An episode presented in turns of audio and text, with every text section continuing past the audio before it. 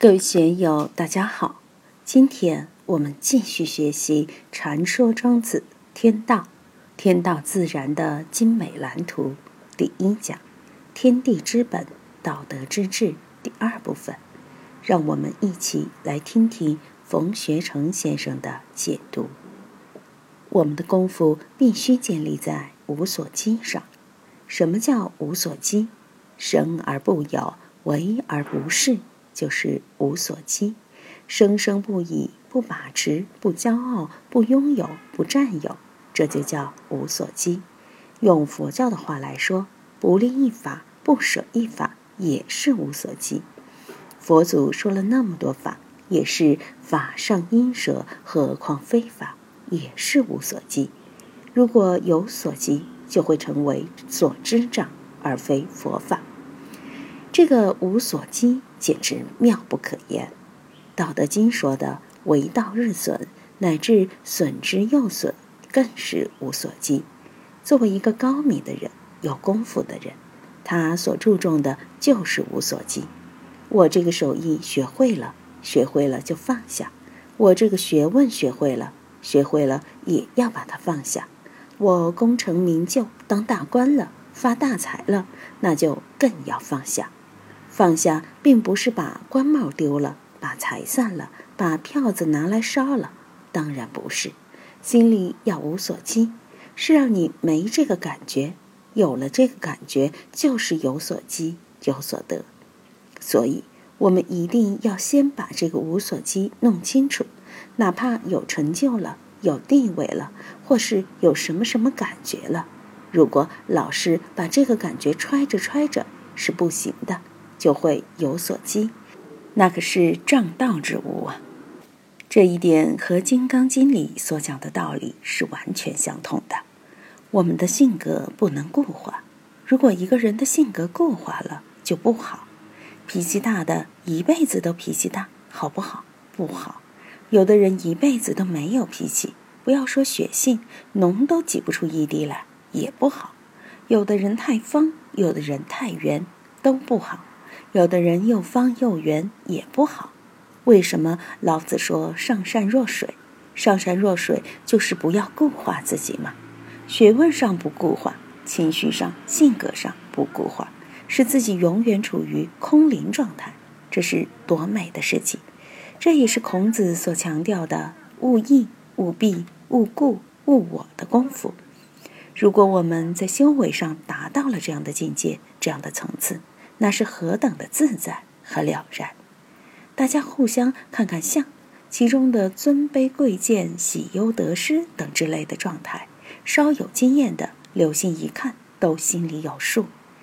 这次我给大家看了佛缘老和尚的照片，你们看老和尚的形象，他的眼睛除了感到有点威猛以外，眼神是那么清澈透亮啊，无贪无欲无求，清朗。完全是心灵透明的感觉。那天我与愿炯法师一起去看一位老居士，这位老居士已经有点老年痴呆了，比老和尚还小两岁，但是眼神已经浑浊一片，清明已去了。你看佛缘老和尚，从眼神里面就能感受到那个无所积。当年法眼祖师提了一个话头。井水不通被杀害，法眼不通被什么爱？大家都回答不出来。他自己回答说：“被眼爱呀。”那么这个心不通又被什么爱呢？被心爱吗？你自己心里一些莫名其妙的东西就把你障塞了。我们的心比孙悟空的神通还大，但为什么心不能处于无爱？就是因为有这样那样的是是非非。得失荣辱的事情，使我们的心有所障碍，有所障碍，你的心就不能通达，就不能明察秋毫，就不能无所不到，你心的功能智慧就大打折扣。所以要万物成，要天下归，要海内服，最根本的功夫就是要无所积。为什么《道德经》里说“致虚极，守静笃”？致虚极。就是要你心里面无所积，守静度，也要你心里面无所积。我们看，这与整个道家学说，乃至于与禅宗都是完全相通的。我们要把它们打成一片，不能说道家是道家，佛家是佛家，儒家是儒家。如果你把它们割裂开来，自设壁垒，那就不能通达无碍。所以，这个无所积真的是妙不可言。但我们平常看这三个字，一晃就过了，最多从哲学、从历史发展的角度去加以理解。好像是理解的不错了，可是我们想一想，长江之水如果有所积，那就是亿万人的灭顶之灾。三峡大坝建好了，但雨季来时必须要及时泄洪，不泄就有危险。太阳光如果有所积，那地球就要烤焦了。我们一定要看到这个无所积的妙处，在心性上。功用上，怎样进入无所积这么一个状态？佛教讲空，有所积能空吗？禅宗有国师三换侍者的公案，说的是唐代南阳慧忠国师接应他的侍者丹元的故事。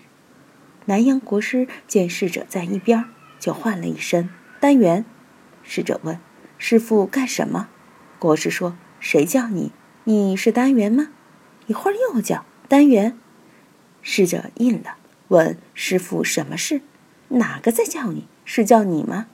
连唤三次，单元大悟。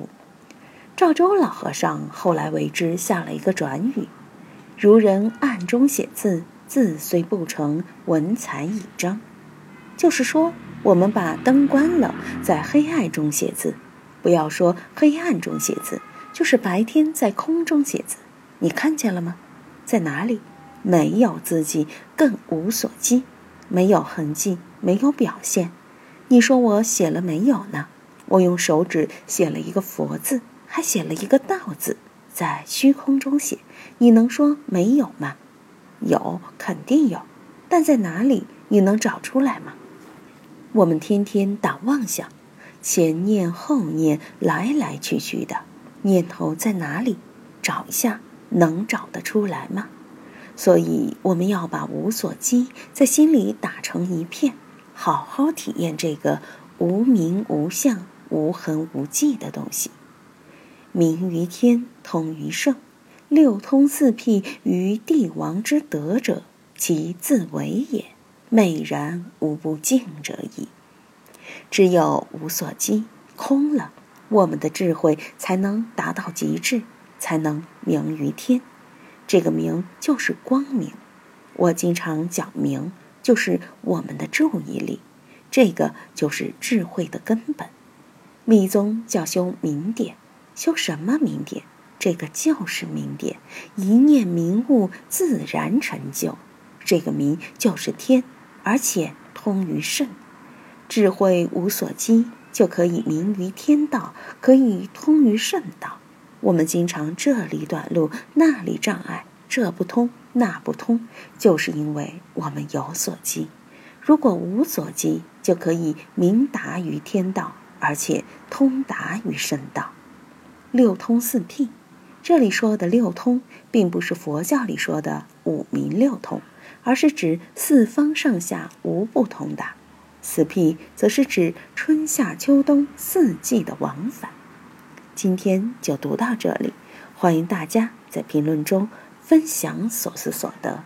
我是万万，我在成都龙江书院为您读书。